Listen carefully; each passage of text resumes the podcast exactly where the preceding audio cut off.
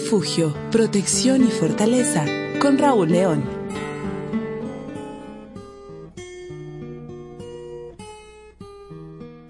Yo sé, Señor, que tus juicios son justos y que en tu fidelidad me has afligido. Sea ahora tu misericordia para consuelo mío, conforme a tu promesa dada a tu siervo. Salmos 119, 75 y 76.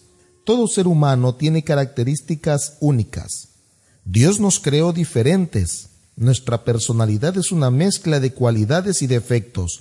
La psicología atribuye nuestra personalidad a dos elementos básicos, la herencia y la influencia del ambiente en que crecemos. Nacemos con predisposición a tener ciertas cualidades o defectos heredados de nuestros padres, pero también obtenemos cualidades y defectos en el transcurso de nuestra vida. Y en este proceso, ¿qué papel desempeña la palabra de Dios en la formación de la personalidad? Dios nos hizo a su imagen y semejanza. El pecado eliminó el carácter de Dios de nuestros genes.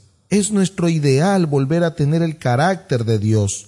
Si tuvieses que escoger dos cualidades del carácter de Dios, ¿cuál escogerías? En los versículos que mencioné primero de Salmo 119, el 75 y 76, el salmista David elige la justicia y la misericordia.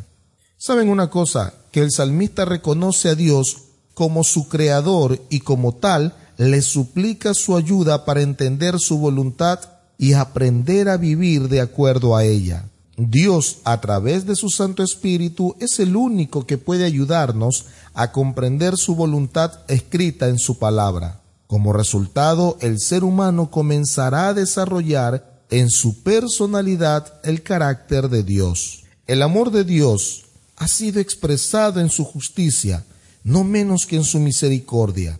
La justicia es el fundamento de su trono y el fruto de su amor había sido el propósito de Satanás divorciar la misericordia de la verdad y la justicia. Procuró demostrar que la justicia de la ley de Dios es enemiga de la paz, pero Cristo demuestra que en el plan de Dios están indisolublemente unidas. La una no puede existir sin la otra. La justicia y la misericordia son dos cualidades que resumen el carácter de Dios. El ser humano no debe dudar en buscar su justicia y misericordia en cualquier circunstancia de la vida. Dios es quien nos ayudará a entender su carácter reflejado en su palabra.